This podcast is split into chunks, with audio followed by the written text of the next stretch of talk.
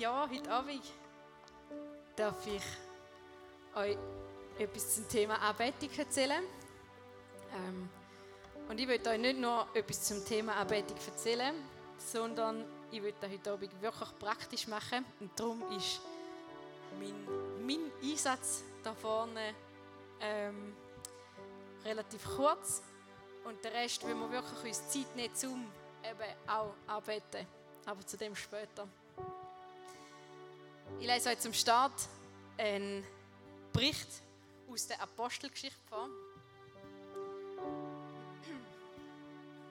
Nachdem man ihnen eine große Zahl von Schlägen gegeben hatte, ließen die Prätoren sie ins Gefängnis werfen und wiesen den Gefängnisaufseher an, sie scharf zu bewachen.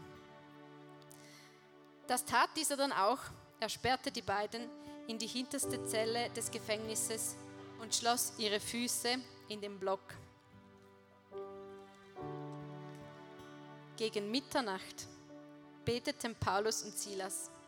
Sie priesen Gott mit Lobliedern und die Mitgefangenen hörten ihnen zu. Plötzlich bebte die Erde so heftig, dass das Gebäude bis in seine Grundmauern erschüttert wurde. Im selben Augenblick sprangen sämtliche Türen auf und Ketten aller Gefangenen fielen zu Boden. Das ist ein mega, ein mega crazy Bericht, finde ich. Ist schon noch heftig, wie so ähm, ich kurze drei, vier Verse so ein gewaltiges Wunder ähm, erzählt wird. Der Silas und der Paulus, das sind eben die zwei Typen, die zuerst da ausgepeitscht worden sind und die eingesperrt worden sind. Das sind zwei Apostel, die für Jesus unterwegs sind. Jesus ist zu dem Zeitpunkt schon, ähm, schon gestorben gewesen, schon wieder auferstanden und auch schon in den Himmel gefahren und er hat auch schon den Heiligen Geist gesendet. Also es ist schon Ostern passiert, es ist schon Ufer passiert und es ist schon Pfingsten passiert. Einfach, dass wir die vierte noch eine Stunde haben. Auf jeden Fall ähm, sind wir eben dort und sie sind unterwegs in dem Land in Philippi gerade zur Zeit und wollen von Jesus erzählen, wollen ähm, Gemeinden bauen und wollen Leute eben von dem Jesus erzählen, wo ihr Leben so bereichert hat. Und sie sind in Philippi unterwegs und sie sind zusammen ähm, auf einem Markt und dort läuft ihnen eine Sklavin nach, die vom Wahrsagegeist besetzt ist. Und das ist eben eine Sklavin, also die hat Leute gehört, die Geld gemacht haben mit dem, dass sie ähm, Leute tut, ihre Zukunft voraussagen oder Wahrheit, also so Wahrsagen, die jetzt einen Wahrsagegeist gehabt. So. Auf jeden Fall ähm, hat die eben Leute gehört und die haben Geld verdient mit ihr. Und die ist ihnen, diesen zwei so lange nachgelaufen, bis sich der Paulus umgedreht hat und ähm, im Namen von Jesus Christus den Geist austrieben hat.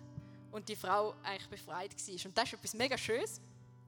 Das Ding ist nur, dass die Besitzer von dieser Frau äh, von dieser Sklavin, die sind nachher mega hässlich gewesen, weil ihre Geldquelle ist weg. Also sie haben kein Geld mehr können verdienen mit dieser Frau und sind darum hässlich auf den Paulus und den Silas und haben sie vor die oberste Behörde dort in Philippi gebracht und haben sie angeklagt und das hat dann auch funktioniert. Die Behörden haben sich dem Fall angenommen und haben die zwei, wie wir gelesen haben, ähm, auspeitscht und eingesperrt. Und der Silas und der Paulus haben müssen schmerzlich erfahren, was es heißt, zum Macht von der Welt mit der Macht vom Namen Jesus herausfordern. Und so eine Auspeitschung ist hier nicht ohne gewesen. Ähm, so eine römische Rute war ein Stock mit, mit Lederriemen dran. Und an diesen Lederriemen hat es meistens noch Bleistückchen oder Knochenstückchen eingearbeitet. Also die haben wirklich mega gefitzt und auch mega ähm, Verletzungen hinterlassen können auf dem Rücken. Und sie sind ins Gefängnis gesperrt worden, in die, in die hinterste Zelle oder ins innere Gefängnis, wie es steht. Und wahrscheinlich ist das so eine unterirdische Mulde wo ihr euch, also wo, könnt ihr euch so ein bisschen uneben eine unterirdische Mulde vorstellen.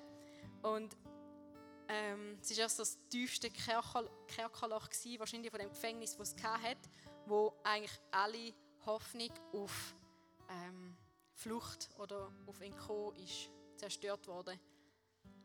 Und dann zusätzlich, dass sie in dem tiefsten Gefängnis, wo sowieso schon mega gesichert war, sind sie auch noch mit ihren Füßen in einen Block eingesperrt worden. Und das war so ein Holzblock, wo ähm, die Füße drin gemacht worden sind und zugemacht. Und das sie, sind sie bewegungsunfähig gewesen, bis wahrscheinlich etwa da. Und ähm, haben eine mega unbequeme Position müssen einnehmen. Und ähm, sie sind ja auch, sie haben einen verschwundenen Rücken gehabt und haben eine blöde Position. Es ist einfach recht eine mega Scheißsituation, also so eine rechte Krise, wo die zwei durchgemacht haben. Silas und Paulus stecken im tiefsten Kellerloch, an den Füßen eingeklemmt, ihre Rücken sind voll mit offenen Wunden. Und ihre Reaktion ist, um Mitternacht aber beteten Paulus und Silas und Lob sangen Gott. Oder wie es in einer anderen Übersetzung steht, sie priesen Gott mit Lobliedern und die Mitgefangenen hörten ihnen zu. Sie haben Gott priesen in ihrer riesigen Krise.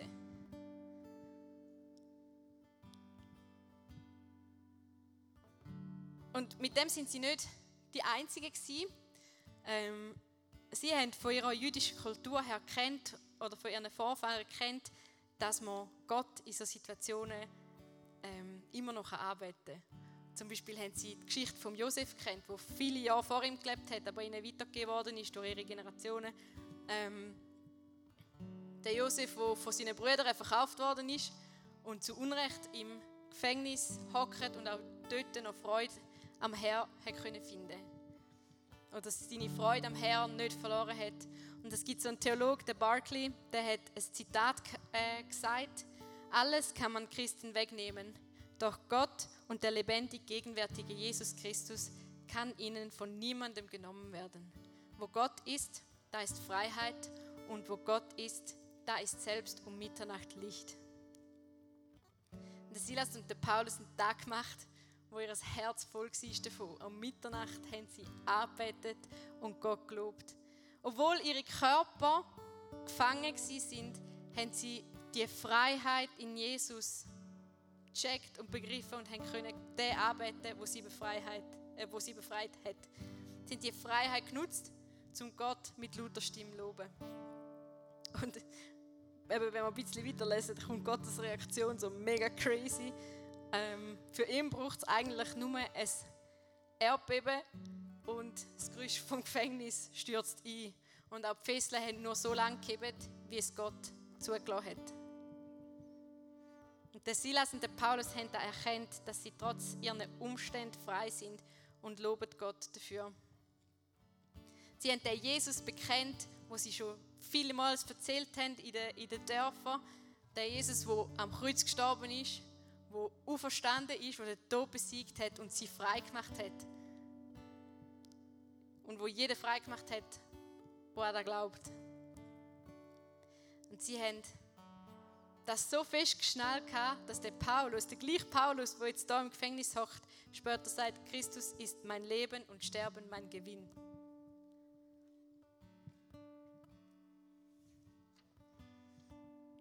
Und geht es nicht genau um das? Wenn wir die Freiheit durch Jesus begreifen, sind wir frei, ihn in allen Umständen anzubetten. Und ich meine mit dem auch nicht nur die Schießsituationen, wo er jetzt vielleicht, also wo die zwei vielleicht drin hocken, oder ja, dann, wenn es uns schlecht geht, sondern ich meine auch dann, wenn es alles gut läuft. Dann vielleicht, wenn du gerade ein bisschen verführt wärst, um dir selber auf die Schulter klopfen und sagen, mal, das jetzt aber gut gemacht. Genau in dem Moment sollten wir Gott anbeten. Weil Gott ist es, von dem alles kommt, durch den alles besteht und in dem alles sein Ziel hat. Ihm gebührt die Ehre für immer und ewig. Und ich weiß nicht, in welchen Situationen dass es dir schwer fällt, zum Gott anbeten. Vielleicht sind es die Schießsituationen. Vielleicht ist es dann, wenn du am Boden bist Vielleicht ist es aber auch dann, wenn es dir gut geht. Ich, für mich, habe mega gemerkt, gerade im letzten halben Jahr, dass es mir eher schwerfällt, zum Gott arbeiten, wenn es mir gut geht. Weil, ähm, wenn ich ein Problem habe, dann ist mein, meine Reaktion so, dass ich dann mich an Gott wende und vielleicht ein bisschen mehr Worship höre. Vielleicht bin ich dann auch ein bisschen, ein bisschen heiliger oder weiß auch nicht. Aber meine Reaktion ist so eintrainiert und das ist eigentlich ein gutes Ding, dass ich äh, in Situationen, wo es mir schlecht geht, zu Gott gehe. Aber mega viel, wenn es mir wirklich gut geht und ich auf der Höhe bin, dann vergesse ich Gott. Dann vergesse ich ihm Danken, dann vergesse ich ihn zu loben. Und ich habe mich da verwünscht, ähm, im Anfangs, Anfangsjahr immer so einen Jahresvers bekommen. Und der ist, also das ist natürlich schon, dann kommt man einmal so einen Jahresvers über im ersten Gottesdienst, das kennen die einen wahrscheinlich. Und der ist einfach ein Vers, der dich da das Jahr durch ein bisschen begleiten darf. Und es ist jetzt nicht, ich finde nicht, du musst diesen Vers nehmen und das ist, das ist jetzt dein Leben oder so, aber es ist einfach spannend. Und ich habe ähm, meinen Vers gelesen, und zwar ist der von Hosea 13,5. Ich nahm mich ja deiner an in der Wüste im dürren Lande.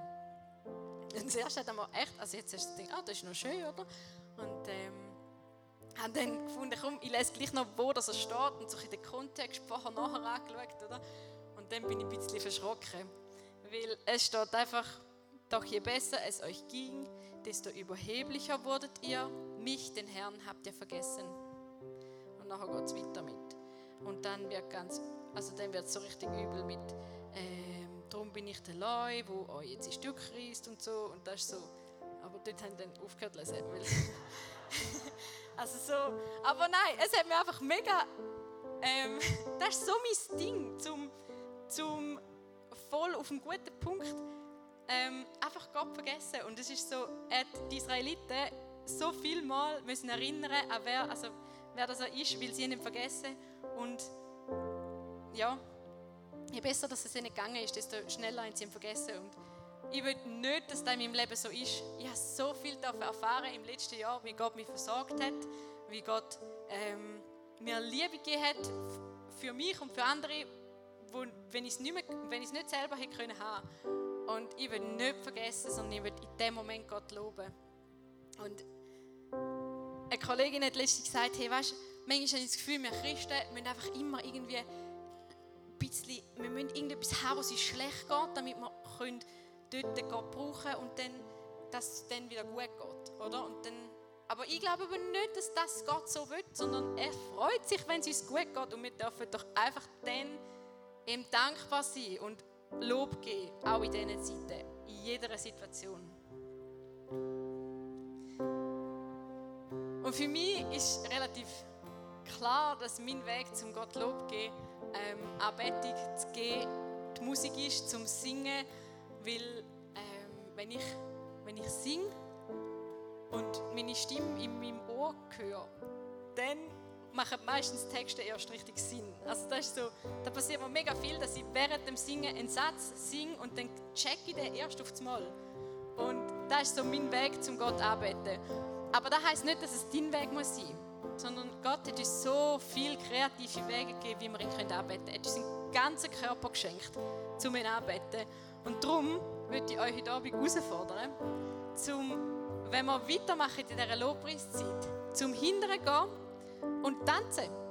Einfach euren Körper einsetzen auf eine andere Art. Ähm, euren Körper brauchen, um Gott anzubeten. Dort hinten hat es einen Ort, wo ihr könnt, ähm, zeichnen malen weil ihr kreative Gaben könnt einsetzen um Gott anzubeten.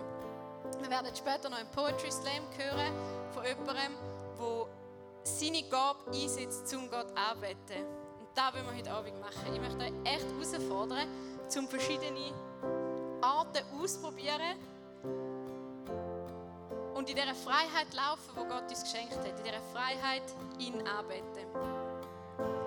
Falls du da bist und vielleicht ähm, das erste Mal von dieser Freiheit hörst in Jesus, dann hat es Leute da vorne, oder, die nachher hinten dran sind, mit einem weißen Depot 3 Shirt, ähm, die mega gerne mit euch über das reden, was ich heute Abend erzählt habe.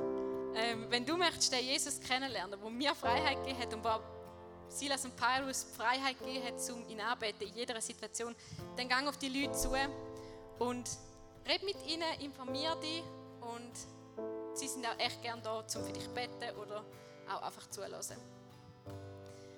Und wir singen jetzt Praise Halleluja, einfach weil Halleluja an sich schon ähm, eine Anbetungsform ist. Halleluja heißt Preis den Herrn und da wollen wir machen. Wir wollen einen Abend haben heute Abend, wo Gott gehört und wir wollen, dass er ihn hört. Darum Raise Halleluja.